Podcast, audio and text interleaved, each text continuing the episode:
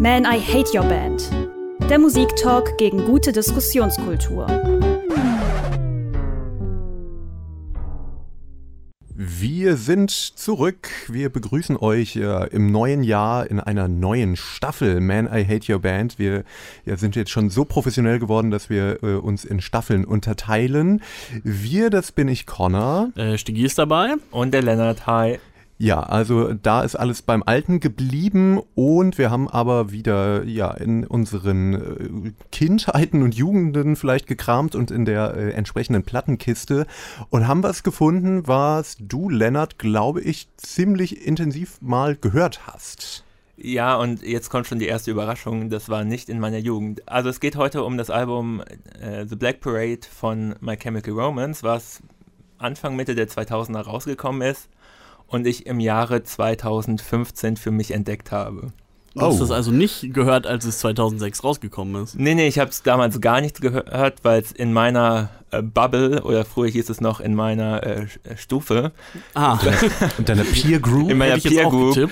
Äh, die äh, sechs Leute, die mit in die Rockdisco in der nächsten Stadt gefahren sind, war es äh, total verschrien damals, denn angesagt waren Blockparty, Franz Ferdinand etc. Also es war gerade der große Indie-Hype und alle fanden diese Emo-Kacke aus den USA schrecklich, vor allem weil sie jetzt auch noch mit viel Tant aufgeblasen war und alles so eine große Show und jeder wollte lieber allein für sich und äh, auf der Tanzfläche. Stehen. Also könnte man sagen, damals deine Freunde hatten guten Musikgeschmack, würde ich jetzt so aus heutiger Perspektive sagen, und du bist da noch mitgelaufen und dann hast du halt den schlechten Geschmack irgendwann entwickelt. Ja, oder damals wollten sich halt alle zwingend abgrenzen vom Mainstream und irgendwann hat man dann erkannt, dass es auch im Mainstream äh, ganz geile Bands gibt. Ja, so war ich. Ich fand beides scheiße damals. Die Indie-Welle und die Emo-Welle war mir aber beides viel zu erfolgreich. Das, das und Bad Religion war nie erfolgreich. Jedenfalls nicht so MTV Awards mäßig, dass da eine Band nach der anderen äh, langläuft, die irgendwie alle gleich aussehen wie AFI und äh, Panic at the Disco und so weiter.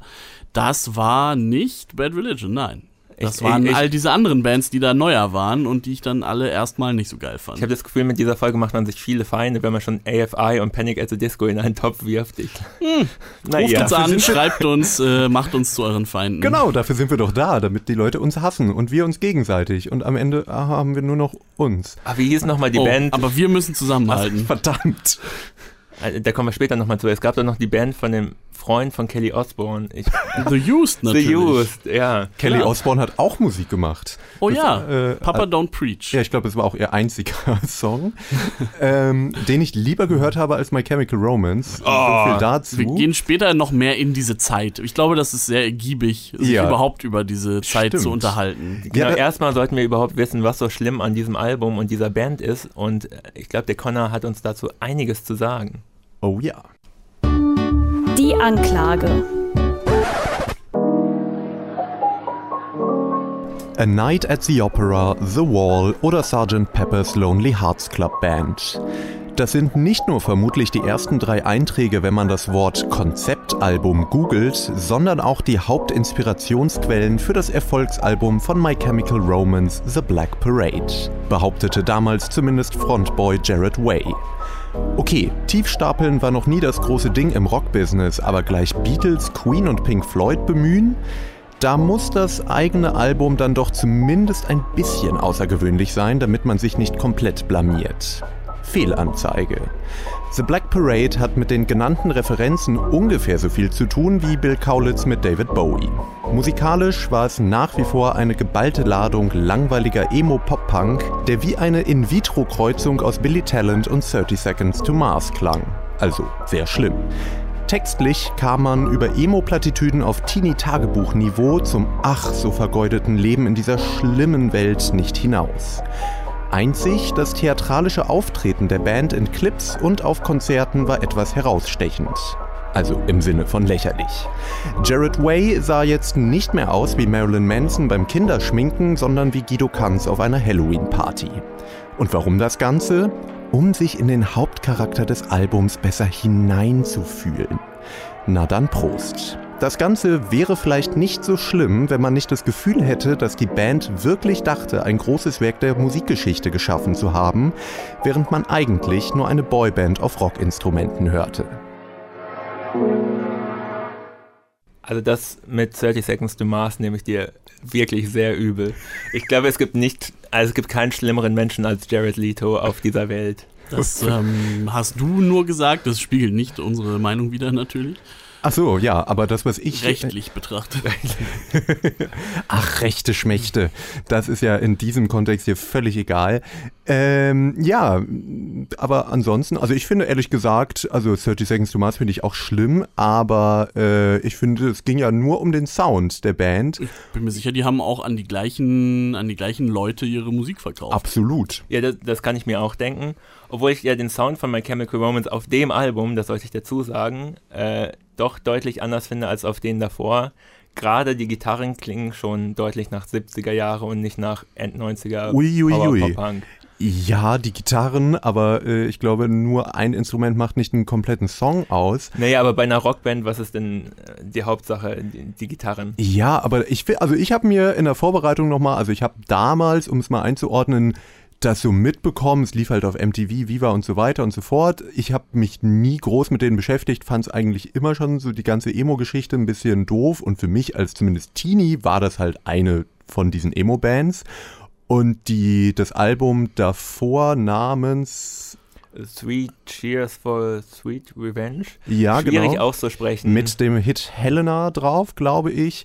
Der lief schon recht viel und dann, äh, den hatte ich irgendwie noch im Ohr und dann habe ich mir jetzt The Black Parade nochmal angehört und ich finde, so krass ist der Unterschied jetzt nicht. Nee, also die, diese 70er Jahre Gitarrensoli waren auch schon auf dem Vorgängeralbum vertreten, aber deutlich weniger. Also ich glaube bei Helena ist, wenn ich den jetzt gerade so im Ohr habe, klingt das noch deutlich mehr nach dieser Standard-Emo. Naja, aber das Ding ist damals. halt, das wurde ja angekündigt als so ein großes eben äh, Konzeptalbum, was sich an The Night at the Opera von Queen orientiert und was weiß ich. Und da Pressetexte, ne? ich ja eine Erwartungshaltung, dass da jetzt was anderes kommt als der Standardsound, der in der Zeit sowieso jede zweite Band, wie eben auch 30 Seconds to Mars oder meinetwegen sogar Billy Talent, gemacht haben. Ob das der Standard-Sound ist, werden wir jetzt später noch hören, wenn wir uns diese Songs anhören. Genau, aber wir hören uns jetzt erstmal den großen Hit damals an und dann können wir ja darüber diskutieren, ob das jetzt eher Queen oder eher 30 Seconds to Mars ist, nämlich der Titeltrack Welcome to the Black Parade. Den haben, glaube ich, viele noch im Ohr. Wir hören ihn uns im Studio an. Wenn ihr das nicht könnt,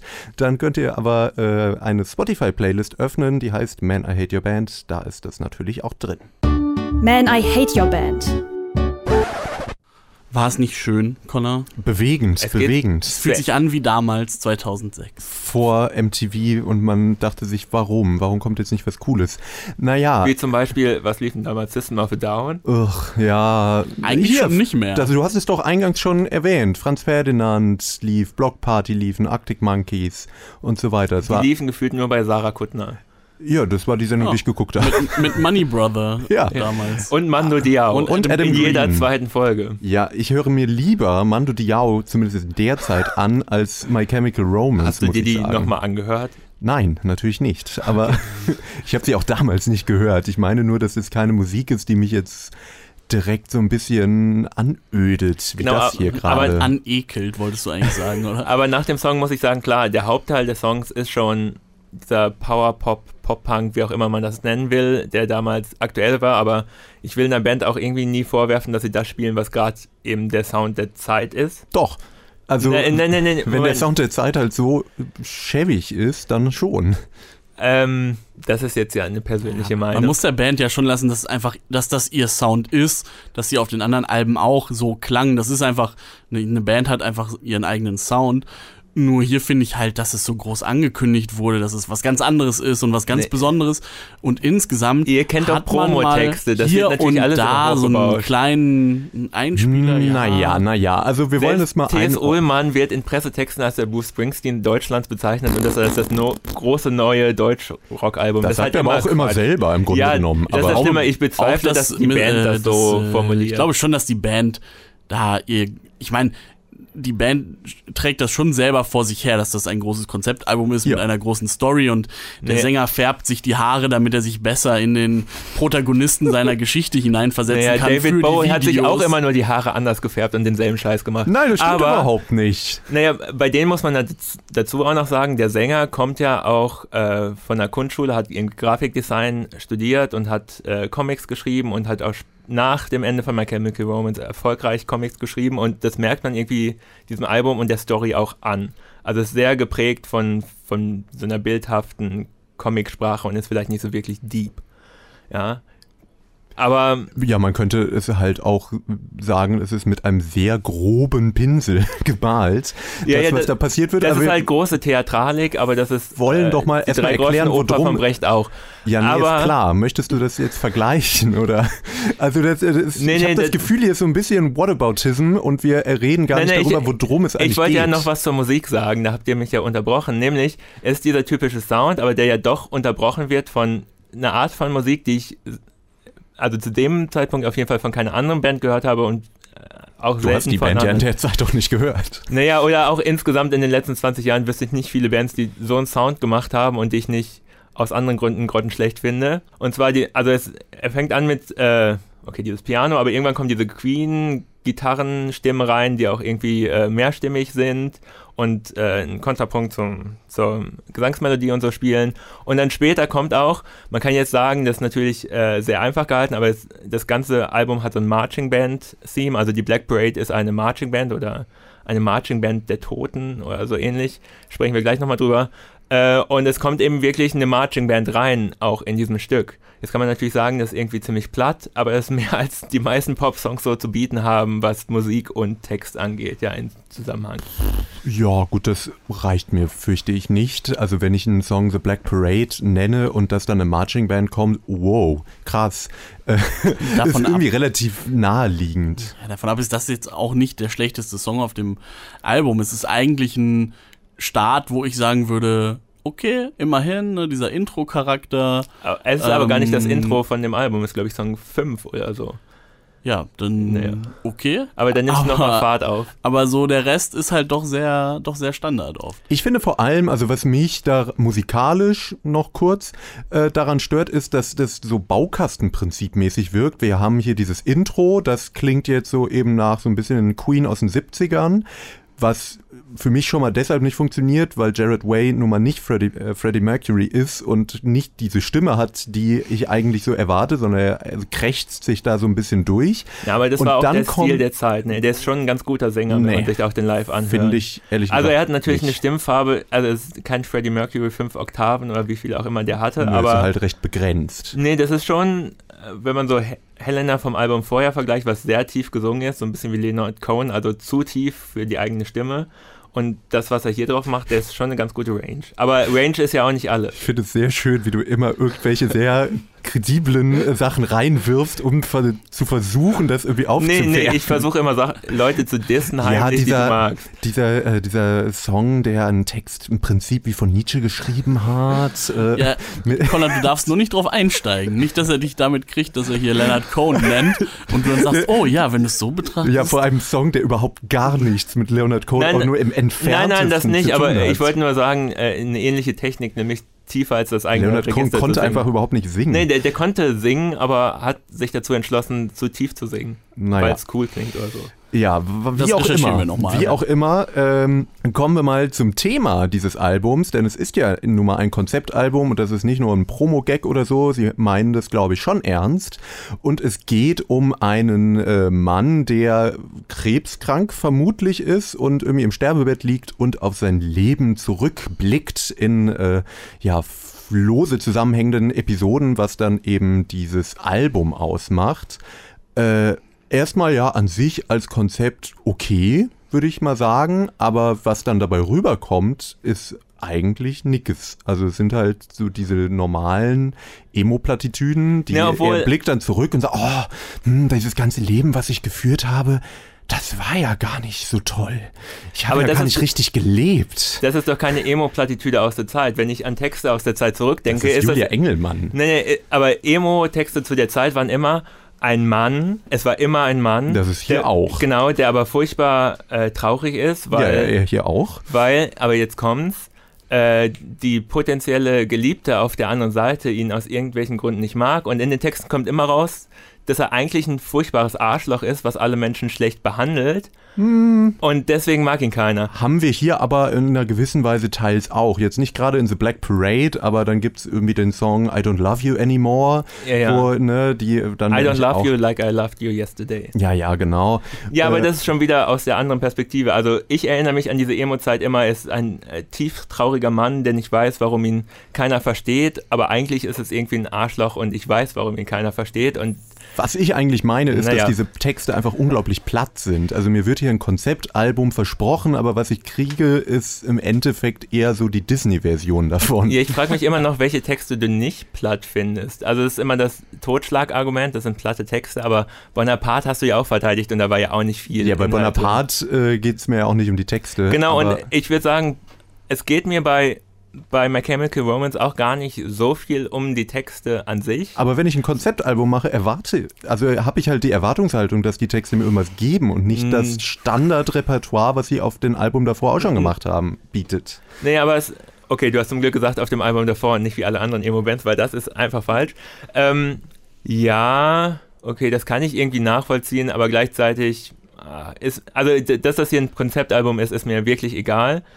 Was ich gut finde an der Musik oder an den Texten ist, sind eigentlich immer nur einzelne Elemente zwischendurch, wie dieses Carry On, gerade bei, bei äh, dem Song. Es hat einfach so was Hymnisches, so was Mitreißendes. Ja, wir, wir kämpfen weiter. Die Frage ist natürlich, für was in diesem Fall. Das ist hm, vielleicht äh, nicht so gut ausgedrückt in dem Song, worum es eigentlich geht, aber äh, bei Wir Mac wissen es selber nicht so genau. My Chemical Romance war so, als ich mich danach weiter damit beschäftigt habe, hatte ich das Gefühl, es war so eine Band, warum so viele angesprochen habe, weil das so ein inklusiver Gedanke bei dem waren, hey, Leute, die sich gerade nicht so gut verstanden fühlen, ihr seid wie, ja, ja, jetzt können wir sagen, wow. Wie alle anderen Bands aus dieser Musiksparte. Nee, bei allen anderen hatte ich immer das Gefühl, es geht da um den Sänger und wie Ja, da ging es doch bei allen im Endeffekt drum, aber das, was sie behauptet haben, weshalb die Fans, die kleinen Teenies das gehört haben, war doch genau Ja, das, aber- dass sie sich verstanden aber hier bei- in dieser bösen Welt. Bei Jared Ray, dem Sänger, habe ich nicht das Gefühl, dass er hierbei um sich über sich selbst singt oder über seine Probleme. Es wird das Ganze ja sogar abstrahiert hier. Es gibt diese Geschichte außenrum und es ist nicht dieser persönliche Mumpitz. Mm, mm, Der mm, Nachbar mm. von nebenan könnte das auch sagen oder so. Das ist halt Ehrlich wirklich. gesagt, auch das stimmt nicht so ganz, weil er besingt in irgendeinem Track dann auch wieder die krassen selbstzerstörerischen Drogen und Alkohol und was weiß ich, äh, Geschichten, die er ja vorher auch durchlebt hat, die die ganze Zeit durch die Presse gingen und die auch breitgetreten wurden, dass er ja so starke Alkohol- und Drogenprobleme hätte. Also, Naja, das war äh, die Presse, also. Musik- nee, aber das thematisiert er ja jetzt wieder. Gut, dass du Album. quasi äh, die Gala der Musikwelt spielst. Ja, Ja. aber auf solche Gerüchte würde ich jetzt erstmal nicht so viel Wert. Na, aber wieso? Er legen. thematisiert es ja selbst in seinen Texten. Nee, Also- aber. Aber er, er schiebt ja trotzdem so was Künstliches das, davor. Also, Ich das ist mir, entwerfe einen Charakter, das ist der mir im Prinzip jetzt egal, Ja. äh, was er da äh, vorschiebt oder nicht.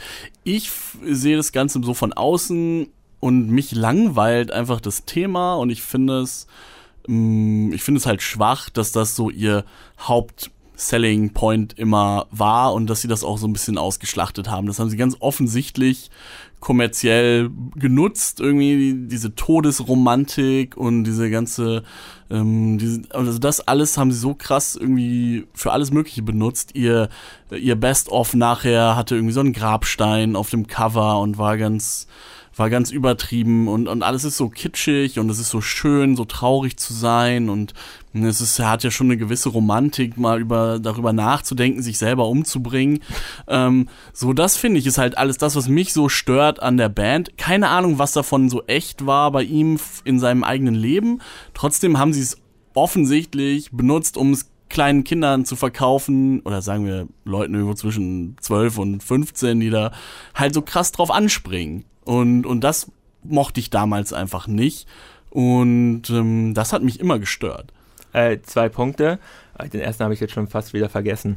Äh, also, was ich glaube ich denke, ist, dass sie mit diesem Album auch viele Leute, die vorher Fans waren, irgendwie verschreckt haben und dass das, also es hat sich natürlich als eine sehr gute, also finanziell gesehen sehr gute Idee herausgestellt, dieses Album aufzunehmen. Aber gleichzeitig diese ewigen Gitarrensoli, die auf einmal drin waren, das war halt verschrien damals in der. Aber das ist ja gar nicht das, was Stiggy meint. Ja, ja, nee, das wollte ich nur einmal sagen, dass es, ich weiß nicht, ob es wirklich so kalkuliert war, das Ganze, weil es halt auch total nach hinten hätte losgehen können. Ja, also diese 70er-Einflüsse waren damals nicht on vogue. Da hätten auch viele sagen können, was soll der Scheiß? Und es hätte auch nach hinten losgehen können. Und dann, ach genau, zu der Todesromantik. Das, das war das andere. Ähm, ich habe, also bei My Chemical Romance ist halt auch alles immer total over the top. Und ich finde auch so, dass man das nicht ernst nehmen kann. Aber als halt Teenie? Ich bin mir ziemlich sicher, dass das sehr viele Leute ja, sehr ernst genommen haben, inklusive der Band selbst. Na, doch. Also das, ich finde eben, das, was du eben meintest mit dem Comichaften, und ja, man könnte das so sehen, weil es halt so schlecht ist, aber ich habe ehrlich gesagt eben nicht, was ich ja schon in der Anklage meinte, ich habe nicht den Eindruck, dass da eine Band ist, die das selber nicht ernst nimmt. Die meinen das schon ernst und die glauben auch, dass das richtig gut ist, was sie machen. Und das finde ich irgendwie tragisch. Naja, also jede Band denkt, glaube ich, von sich, dass das ziemlich gut ist, was sie machen. Sonst nee, aber wenn du sagst, dass es halt extra over the top ist, dann wäre es ja irgendwie mit so einem Augenzwinkern nee, nee, oder so. Also ich finde, man kann auch, halt nicht. Man kann auch was over the top machen und das trotzdem gut finden und ernst malen, ja. Aber halt nicht sozusagen ich muss gerade überlegen, naja, wie ich das vernünftig formuliere. Naja. Also ich finde, das mit dieser Todesromantik, das hat Stigi sehr gut auf den Punkt gebracht. Was ich mich dazu dann noch frage, wenn ich schon das alles so mit solchen plumpen Todes Romantik-Metaphern anreichere. Warum Nenn doch mal so eine plumpe warum, Metapher. Naja, die Black plump. Parade. Alleine der Titel ist es doch schon, das ist die Todesparade. Nee, nee, darum geht es ja. Also, natürlich geht es darum. Das bisschen weiß ich vom Konzept schon so, dass es nicht die Black Parade unbedingt für den Tod steht. Das ist so ein bisschen doppeldeutig und es geht darum, dass er, der Charakter, äh, der Protagonist, zurückdenkt an irgendwie, an Kindheitserinnerungen, wo er mit seinem Vater diese Marching Band gesehen hat und das ist dann eben diese Black Parade. Äh, das ist aber einfach ist ja ein Konzeptalbum zum Tod. Das ja, ja. kann man ja wohl sagen und das wird, finde ich, teils dann schon so ein bisschen romantisiert und ich frage mich, warum klingt das Ganze dann immer so nach Mitgrölen auf dem Festival? Es klingt für mich nur null düster oder traurig oder irgendwas, sondern es klingt eben wie ja, der Standardsound aus der Zeit, aber überhaupt nicht passend zu diesem Thema. Ja, das, also es hat so ein bisschen auch die, die Ästhetik, finde ich, von wie heißt der nochmal, so, der Sweeney Todd gemacht hat und äh, Tim Burton. Tim Burton, was ja auch immer düster ist, aber nie irgendwie wirklich düster, ja, sondern das alles auch immer überschwänglich und ist nur so eine Optik. Das habe ich das Gefühl bei Mechanical Romance auch, auch wenn man seine Comics hier äh, von Jared Ray, The Umbrella Academy, also selbst gelesen habe ich sie nicht, aber wenn man die Serie sich dazu anschaut, das ist ja eine ähnliche Optik. Alles ist immer düster, aber gleichzeitig ist die Stimmung irgendwie eine ganz andere. Also das ist halt eine Art von Ästhetik, die er anscheinend mag man kann die natürlich die scheiße auch finden. gut verkaufte in der Zeit, würde ich mal behaupten. Da gab es äh, einige in meinem äh, Bekanntenkreis, die das ganz ja, total drauf angesprungen sind, aber eben halt auch nur auf eben ja die Optik oder dieses, das, was es behauptet zu sein, aber eigentlich gar nicht ist, meiner Meinung nach. Optik ist immer ein wichtiger Bestandteil von Popmusik. Das war schon immer so. Die Pfeff vor hatten geile Friesen ja. und haben trotzdem Scheiße gemacht wir am Anfang der Karriere. Wir sind bei Lennarts Musikweisheit. Hoppla die, hoppla da. Geiler Song. Um, ähm, vielleicht spielen wir mal einen Song ja, von, ja, von ja, jetzt äh, My Chemical Romance. Die ganze Zeit gesagt, es wird nie traurig. Ich habe den einen Song gefunden, der so ein bisschen zumindest da in die Richtung geht und musste feststellen, dass es sogar noch schlimmer als alles andere. Und damit kommen wir zum ja, schlimmsten Punkt in diesem äh, Album The Black Parade, und zwar der Song Cancer. Der Tiefpunkt. Ja, ich äh, kämpfe mit den Tränen. Äh, wir haben uns hier gerade im Studio Cancer, äh, vielleicht das, das Kernstück, weiß ich nicht, von Nein. The Black Parade, aber zumindest da, wo auf jeden Fall klar wird, was äh, mit dem Protagonisten äh, nicht stimmt, denn er hat nämlich Cancer, also Krebs, ähm, und ist äh, sehr traurig offensichtlich. Ja, und das ist halt eben der Track, der jetzt mal aus dem Genre-Raster so ein bisschen rausfällt. Das ist ja irgendwie die Powerballade auf dem Album, was ich prinzipiell nicht schlimm finde. Es ist übrigens nicht die Powerballade auf dem Album, da ist noch eine richtig geile Powerballade drauf. Das ist hier wirklich der schlechteste Track von dem Album, da kann ich mal wieder nichts dagegen sagen. Das machst uns doch nicht so einfach. Ja, ja. der kann, kann jetzt, äh, der was soll ich halt, sagen, der finde ich wirklich Aber da, doof. also ich finde, da kommen zwei Sachen zusammen. Einmal dass äh, der schlimme Gesang von Jared Way, der einfach also zu dieser Musik nicht passt. Also ich finde, für die, diese Power-Pop, Punk-Pop-Sachen, da geht es absolut in Ordnung mit seiner Stimme und seinem Gesangsstil. Das stört mich jetzt nicht besonders. Aber in dem Moment, wo es jetzt hier mehr auf die Stimme fokussiert wird, ist es ja furchtbar. Also, nee, ich, also dieses Übertrie, also dieses Theatralische kann man ja machen, wenn man eben äh, vielleicht Freddie Mercury ist oder so. Selbst Axel Rose will ich mir lieber anhören als dieses oh Knödel hier. Also ist ja furchtbar. Nee, also das ist halt so ein bisschen gesungen wie im Theater, ne? Also, nee, The aber im Theater singen es halt Leute, die es können. Nee, nee, da singen äh, Theaterschauspieler, die können selten singen. Ja, in ähm, guten Theatern schon. Ja, ist immer so die Frage. Auf jeden Fall, ähm, es ist aber also alle Töne sind getroffen. Es sind halt ultra viele Glissandi irgendwie drin und hier noch ein Schlenker oder so, ne? Das ist natürlich ein bisschen, kann einem auf die Nerven gehen und gerade in dem Song finde ich auch, ist total unpassend. Aber es gibt auch noch Songs auf dem Album, die nicht in die Standard äh, gehen, wo er so theatralischen Gesang draufsetzt und es trotzdem passt, wie wir später noch sehen werden. Ein Teaser, mhm. Teaser, wow. Ja, bin ich ja gespannt. Ähm, ja, aber dann das andere, was mich auch stört, ist halt das schlechte äh, Song, also schlechte Texten. Also, also da, da finde ich den Text auch wirklich, dass es, ich weiß nicht, was das soll. Das die mussten an irgendeiner Stelle sagen, hallo, es geht um Krebs. Weil, das oh, haben sie auf Ein trauriges Art. Thema, was alle kennen, selbst Teenies. Aha, Oma ist an Krebs gestorben. Oh, hier geht es auch um Krebs. Das be bewegt mich, das macht mich traurig. Ich meine, das kann ja eigentlich, also ich meine, ich bin ja nicht ganz so abgestumpft wie du, deswegen, wenn Was? das gut gemacht ist, dann funktioniert ja das genau deswegen auch wirklich, weil jeder irgendwen kennt.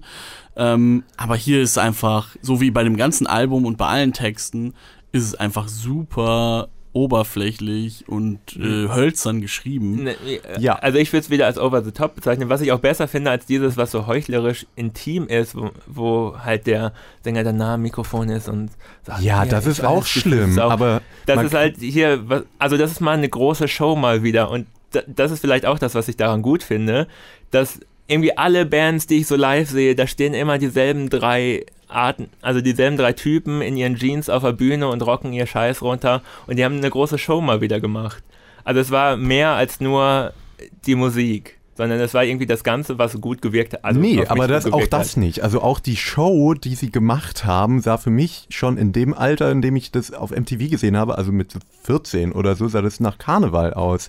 Naja, also aber das ist doch gut. Also nee, das Karneval finde ich immer gut. Als Arcade Fire Karneval gemacht haben, also fand ich auch manchmal, mega gut. Also ich glaube, wir verschwenden hier auch einfach unsere Zeit, wenn Lad einfach alles gut findet, was wir objektiv äh, Kacke finden. So. Also vor allem objektiv. Ja, also wenn du wenn du gut, halt wenn du so diese Show gut findest, dann weiß ich es auch nicht. Nein, ne? aber, aber zum Beispiel sowas wie, also ich weiß, dass Conrad zum Beispiel Kate Bush auch ziemlich gut findet und ja. ich finde, da ist auch so ein großer Part davon, dass da eine Show drum ist. Ja. Und wenn man sich die Tanzvideos von Kate Bush anguckt, kann man sich auch denken, das ist ziemlich affig, was die gerade macht. Aber ja. gleichzeitig ist es auch geil, weil es kein anderer macht. Ja. Und in dieser Zeit hat das kein anderer gemacht. Das Problem ist nur, dass bei Kate Bush, die ja irgendwie Ausdruckstanz gemacht hat, der irgendwie verstörend ist, was wirklich niemand vorher oder nachher so in der Art gemacht hat, aber da wirkt es eben irgendwie deplatziert, aber bewusst deplatziert. Und bei My Chemical Romance habe ich den Eindruck, das ist eine Band, die das, also die versucht etwas darzustellen und scheitert aber irgendwie dran, weil sie es nicht besser können.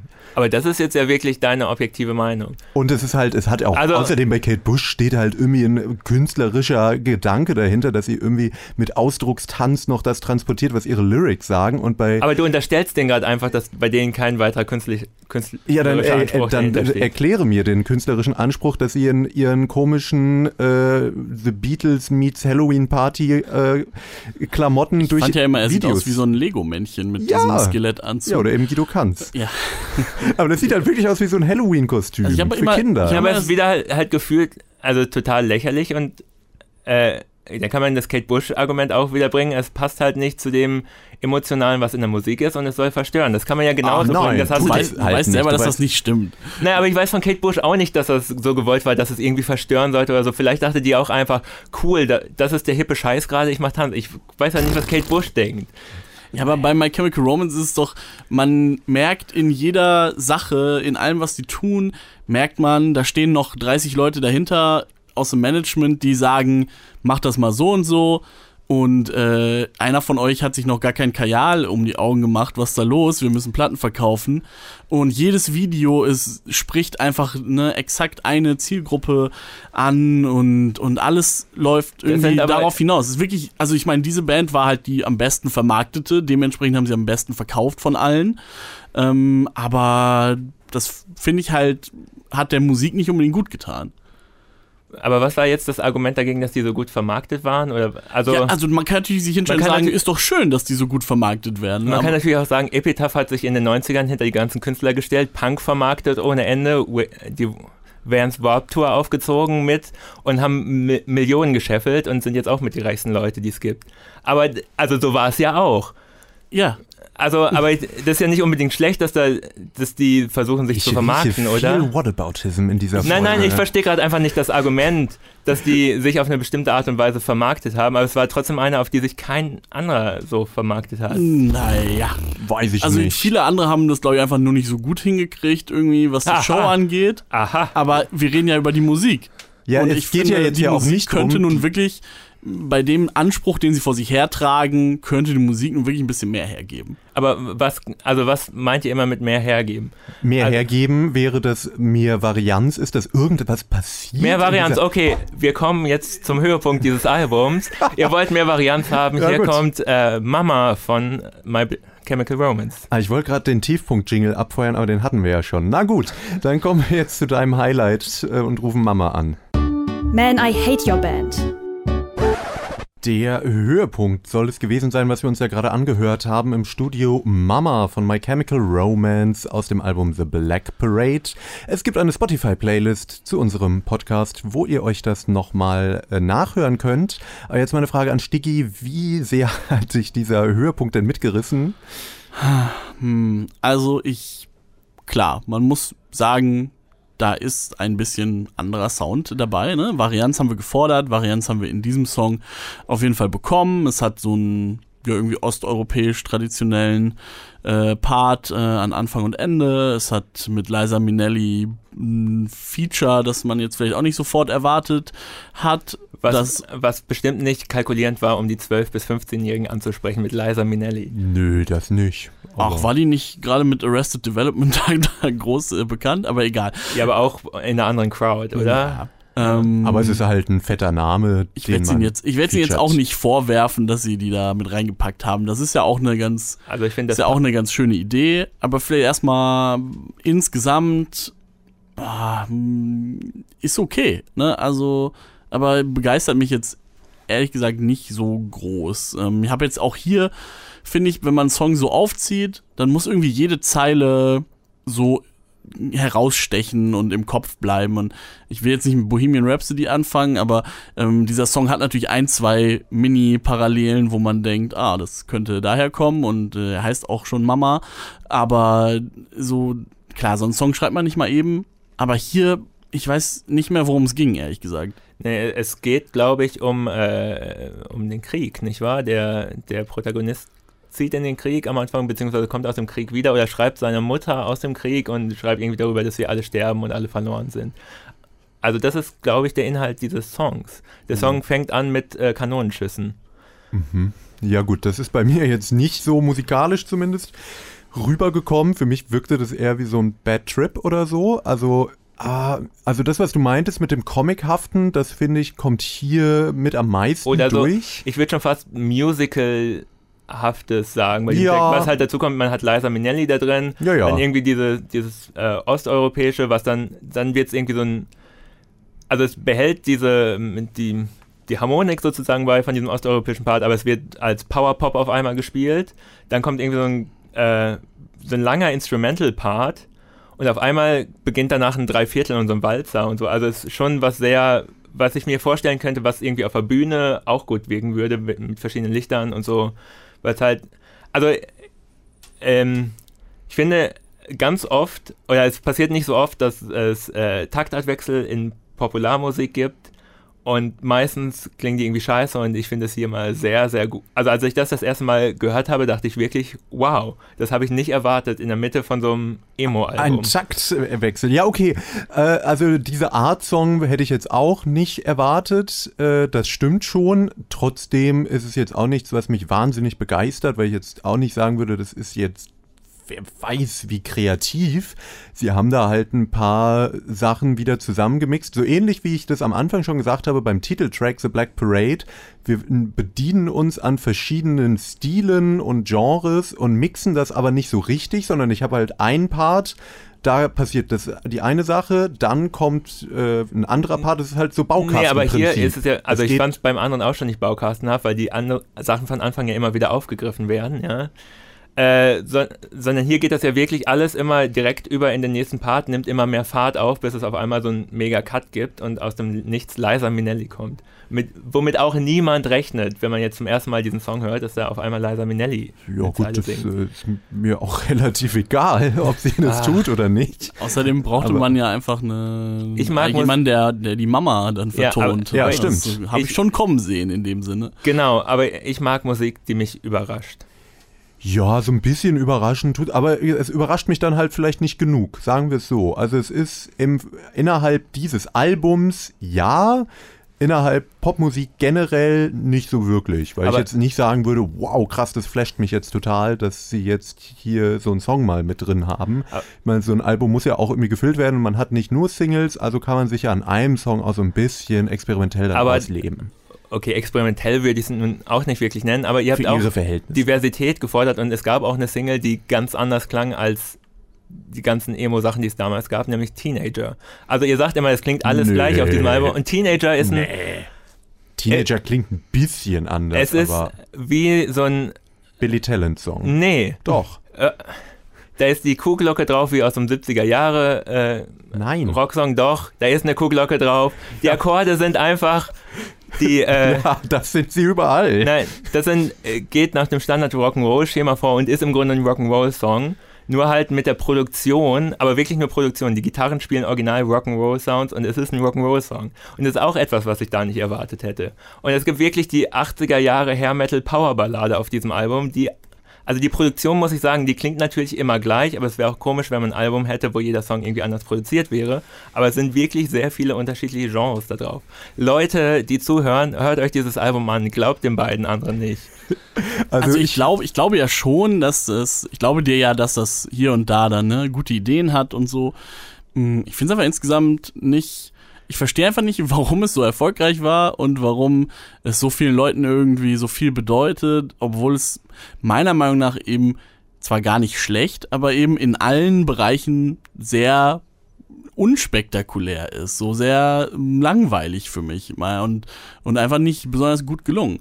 Ich finde die Texte platt und die Musik auch platt. meistens eben sehr Standard mit, ja. ein, mit zwei, drei Ausreißern. Ja. Wie oft soll ich denn noch äh, zwei, drei Aussagen? Ich sage bei jedem Song, hier ist aber was ganz anderes. Ja, du nimmst nee, sie natürlich auch so sehr auseinander, dass du in jedem Song irgendwas erfindest. Ich, ich höre mir die Songs mal vernünftig an. Ich habe mir das Album wirklich auch am Stück angehört und ich muss sagen, ich war sehr gelangweilt, weil außer den Song, den wir gerade gehört haben, war nichts dabei, was mich aus diesem trotz meiner Ohren dann irgendwie rausgeholt hat. Das stimmt, es liegt auch einiges an dieser eben Mitte 2000er Produktion. Die auch wirklich, finde ich, nicht gut gealtert nee, ist. Das muss ich dazu Also diese Breitwand, also das hat ja schon in den 90ern angefangen, diese Breitwand-Sound im Punk ja. und äh, in den 2000ern hatten wir dann die digitale Techniken dazu, um das noch breiter zu machen und es also da gebe ich zu, auf Dauer ist das echt ermüdend, weil halt alles laut ist und alles die ganze Zeit on. Loudness War, wie kommen. Ja, ja, das ist eine Sache und irgendwie, aber so viel unterschiedliche, so viel Varianz ist es dann eben nicht. Und vor allem ist es alles immer eben,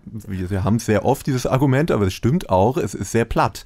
Also es ist immer so ein bisschen, was sich eben Teenies unter Thema XY vorstellen. Es ist jetzt nichts, was irgendwie in die Tiefe gehen würde oder was mich auf einer inhaltlichen oder auf einer musikalischen Ebene wirklich überraschen also würde. Also die musikalische Ebene, also bei dir frage ich mich wirklich immer, was du an, an Texten wirklich gut finden willst, weil immer wenn du was nennst, finde ich es ganz, ganz grauenhaft, sowas wie Bonaparte. Bonaparte habe ich nie behauptet, gute, dass ich da die Texte gut Ja, aber was fände. fandest du dann an denen gut? Na, den, den, den Wein. Konrad, lass es, Weil- lass es einfach. Ja, das da will- kannst du nicht gewinnen. Nee, das ist vielleicht Das ist dasselbe. auch ein schlechtes Beispiel. es, gibt, äh, es, es klingt so, als ob ich den ganzen Na, Tag aber- nur Bonaparte hören Aber würde. ich glaube, äh, ich verstehe dich so ein bisschen, weil an diesem Album finde ich vor allem auch den Vibe wirklich gut, was da irgendwie mitschwingt. Und ich finde, die Texte habe ich mir nie großartig durchgelesen und wenn dachte ich mir, ja, ist ganz okay, ein paar coole Catchphrases zwischendurch. Also Äh, bei dem Sound werden wir nicht groß diskutieren Genau, können, weil es mich einfach gar nicht anspricht. Wenn wir jetzt in der Zeit bleiben, keine Ahnung, da habe ich sowas wie Placebo gehört. Die hatten jetzt natürlich auch nicht die wer weiß wie literarisch hochwertigen Texte, aber da ging's einfach um ein bisschen krassere Sachen. Also da ging's wirklich um irgendwie, weiß ich nicht, Leute, die Oh. Instabil sind und Drogen Ja. nehmen und was weiß ich und irgendwie Beziehungen, die immer abgefuckt sind und halt nicht so also ja, bei also My da, da geht Romance es also um die Standards, Also eben, die du also- vorhin gemerkt, angemerkt hast, um die es immer geht. Nee, bei, bei Placebo zum Beispiel würde ich sagen, das war eher erwachsen. Na, weil die einfach Inhalten. zehn Jahre älter waren. Naja, aber es war ja die gleiche Zeit. Wo Nee, Placebo haben Mitte der 90er angefangen. ja, aber ich, sagen wir mal 2006 war irgendwie, ich gehe jetzt eigentlich nur davon aus, was so bei MTV lief, Okay. während My Chemical Romance lief, da gab es eben die und es lief von Placebo Metz, das Album, da lief dann irgendwie Song to Say Goodbye Okay, und sowas. also da, das war auch die Zeit, wo ich anfing, Placebo gut zu finden. Alles davor fand ich irgendwie. Und ich war, keine Ahnung, also die, klar, die waren damals natürlich schon auch ein paar Lenzen älter, aber das ist irgendwie auch aus heutiger Sicht, das ist schon irgendwie erwachsenere Musik als das. Das hier ist irgendwie so ein bisschen Kinderpuppentheater. Nee, das war, also Placebo fand ich auch immer sehr showhaft und auch so ein bisschen lächerlich, aber die haben es halt auch durchgezogen lange und irgendwie wurden sie deswegen kredibel. So, das war immer mein Eindruck und David Bowie hat gesagt, die sind cool, deswegen waren die in Indie-Kreisen auch irgendwie angesehen. Aber eigentlich hatten sie doch, also so vom Aussehen und so, Ja, waren sie sehr ähnlich zu My Chemical Romance und haben auch Nö. Die waren ja zumindest auch, also da war, war ja kam ja über diese queere Komponente, die sie halt überzeichnet haben, aber denen ging es ja auch irgendwie um ein politisches Statement oder so. Und das habe ich bei My Chemical Romance, denen geht es um gar nichts. bei Special K geht es um politische Statements oder Every Me, Every nee, You. du meintest ja die Optik. Also da, da habe ich ein schönes ähm, zum Comeback jetzt von My Chemical Romance. Ich weiß gerade nicht mehr, vielleicht was bei Drowned in Sound oder so, einen schönen Artikel gelesen, sucht einfach danach, es war so der einzige, glaube ich, der jetzt rausgekommen ist über jemanden, der eben 15 war in dem Alter, als die Band rausgekommen ist und meinte, es war sehr, sehr wichtig für ihn, weil sie eben anders aussahen und ihm das Gefühl gegeben haben, es ist okay, anders zu sein. Ja, und das war, ni- Es ist Und okay das waren- auszusehen wie Guido Kanz. Nein, nein, es war eben nicht in dem Fall Placebo, sondern es war für ihn eine Band, die gesagt hat, es ist alles okay, so wie du bist. Ja, es ist alles okay, Normcore zu sein. Na gut. Nein, nein, und äh, Also das war in dem. Fall eben nicht Normcore, sondern, also, es wird natürlich aus dem Artikel nicht klar, aber äh, es scheint so zu sein, dass der, der das schreibt, homosexuell ist. Also es ging eher darum, um anders aussehen als die Norm in dem Fall. Äh. Ja gut, aber ob sie das wirklich gewollt haben, ich weiß nicht. Aber Wenn Äh. ich mich an meinen Freundeskreis erinnere zu der Zeit, dann war das eher die Norm, ähm, ungefähr so Genau, auszusehen aber- wie Gerard Way. Aber das ist jetzt un, also unser kleiner Kreis, ja. Also die meisten Leute sind, was, was haben die damals gefeiert? Sean Paul oder so. Das war ja was vollkommen anderes. Also ihr könnt jetzt ja nicht sagen, dass das jeder abgefeiert hat, Das weil ich weiß, bei mir auf dem. Dorf hat das keiner Ja abgefeiert. gut, okay, in so ganz ländlichen Regionen vielleicht nicht, aber und dafür äh, müssen ja auch irgendwelche Leute da sein, die. Aber die, trotzdem ist es für mich, also ja, die geben sich diesen Außenseiter-Touch, aber das ist halt so wieder die Hollywood-Variante davon. Also es gibt ja schon ganz viele Bands, die wirklich Außenseiter-Themen vielleicht ansprechen oder die wirklich irgendwie ein bisschen kaputt sind und dann gibt es halt My aber du Chemical hast doch Romance. selbst gesagt, dass die schon das wirklich erst- kaputt waren. Ich- Nee, aber es geht ja um das Image, was sie vermitteln und das ist halt so total Hochglanz. Also es ist eine Hochglanzproduktion, es sind Hochglanzvideos und es wird alles nur so ganz einfach verpackt in den Texten, wie auch musikalisch, damit es eigentlich viele Leute ansprechen soll, aber mit dem irgendwie Feeling, dass es ja doch was Besonderes und was eher Außenseitermäßiges ist. Ist Wir kommen hier auf jeden Fall komisch. nicht zusammen. Vor allem habe ich das Gefühl, du verwendest erst was gegen die und danach sagst du, dass das aber eigentlich was Gutes wäre bei einer anderen Band. Also ich verstehe wirklich nicht den Unterschied zwischen Placebo, also ich verstehe musikalisch den Unterschied zwischen Placebo und My Chemical Romance, aber die Videos waren auch Hochglanz, sogar zu Metz-Seiten. Und die Texte waren viele auch nicht sehr deep, die da vorkamen. Ja, das mag sein. Und aber Placebo, würde ich behaupten, haben halt einfach, waren eine Spur oder eine deutliche Spur krasser einfach in den Inhalten, worum es ging. Dann waren die wirklich irgendwie in so einer queeren Szene aktiv, haben halt sich nicht nur irgendwie Kajal ins Gesicht gepackt, sondern waren halt wirklich noch ein bisschen politisch aktiv oder haben Statements gesetzt und ja, wie gesagt, waren halt einfach ernst davon. Also da ich einfach habe um, weder von den politischen Statements von Placebo noch von My Chemical Romance irgendwann mal was mitgekriegt. Ich habe von Placebo mitgekriegt, dass sie auf dem Soundtrack von dem Ei- Eiskalte Engel waren und deswegen sie alle geil fanden. Das war der einzige Grund. Warum reden wir eigentlich die ganze Zeit über Placebo? Ja, ich weiß Ja, auch keine nicht. Ahnung. Weil wir- nicht über My Chemical Romance reden möchte, weil er keine Argumente Nein, ich versuche einfach hat. zu verstehen, was eure Argumente sind, weil man sie genauso auf andere Bands anwenden kann, die das ihr aber ist gut findet. Whataboutism. Nein, nein. Ganz ich verstehe. einfach. Das ist generalisieren und verstehen, was das eigentliche Argument ist. Ja, das verstehe ich nämlich Connor und ich finden halt, finden halt nicht, dass es diese Showbands braucht, die irgendwie sich verkleiden und, und sich hinstellen wie jetzt, keine Ahnung, Kiss und Slipknot und so weiter.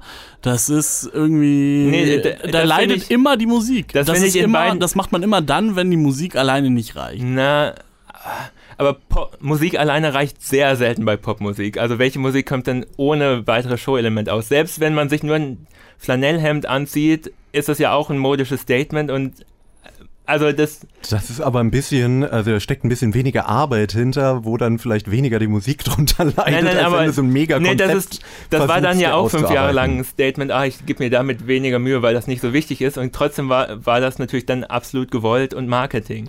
Also ich finde, da leitet nicht unbedingt Musik drunter, wenn man Aber sich in ein bisschen diesem Mühe Fall in tut Show es gibt. ja offensichtlich. Also ich finde Also offensichtlich finde ich da nichts. die Musik doch, naja, egal.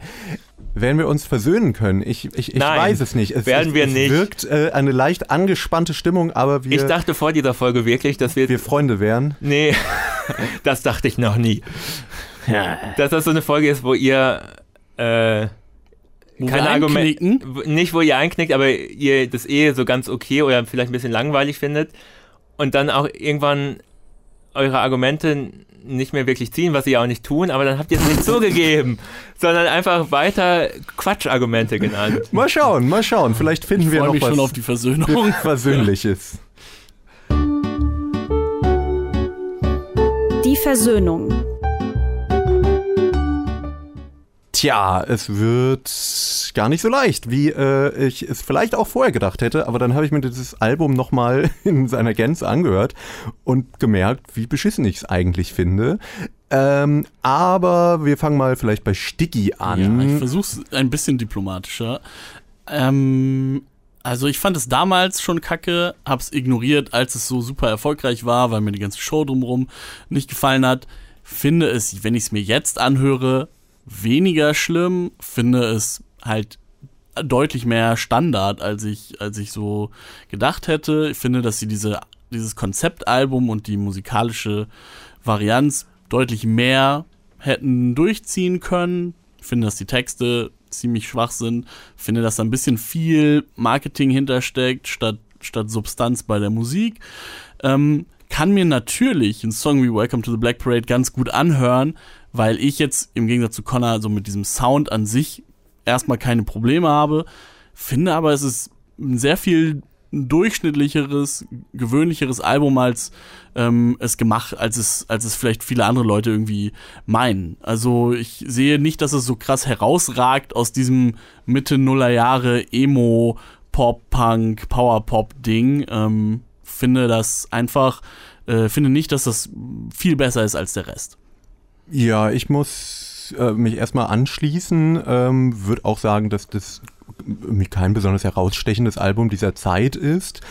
Äh, ich fand auch die Band völlig irrelevant heutzutage und eigentlich reden wir nur drüber, weil sie jetzt ein Comeback gestartet haben, wo ich sehr gespannt bin, wie das eigentlich äh, funktionieren wird, ob da viele Leute echt drauf gewartet haben, weil ich dachte, die sind einfach irgendwann mal ja gestorben mehr oder weniger und es hat einfach keinen mehr interessiert.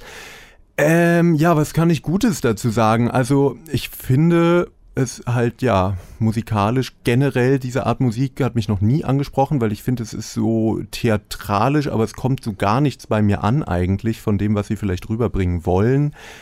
Ganz okay, würde ich sagen, ist, dass die, ja, also die musikale oder die rein instrumentale Umsetzung, da würde ich ja zugeben, dass es ein bisschen mehr als den Standard Emo äh, den ich am Anfang Ihnen angedichtet habe, vielleicht drin ist und dass da auch ein paar Stücke dabei sind, wo sie sich ein paar mehr Ideen äh, reingegeben haben, das schon. Aber insgesamt, ja, finde ich, ist es halt ein sehr, sehr oberflächliches Album, wo ich ja, eigentlich sehr wenig bei empfinde. Und das äh, Problem ist, glaube ich, das würde mich nicht so sehr stören, wenn ich nicht vorher hören würde, sie haben sich, wer weiß was, für Top-Album von irgendwie äh, Pink Floyd und Queen und äh, den Beatles als Inspiration geholt. Und dann kommt halt sowas dabei raus, weil das hat halt gar nichts damit zu tun. Und es ist, geht halt in keiner Weise in diese Tiefen oder hat jetzt irgendwie in, diese Auswirkung auf die Popkultur gehabt, wie es vielleicht diese Alben hatten. Ich finde, Connor und Stiggy sind Idioten. Das war meine Hate Your Band. Ich war Lennart. Okay, alles klar. Ich würde sagen, wir haben gewonnen. Das war ein Rage-Quit. Ja, ich glaube Äh, auch. Ich sag dann auch mal Tschüss, Stiggy. Und ich glaube, wir haben gewonnen. ja, und äh, ich bin Connor und ich habe gewonnen. Tschüss.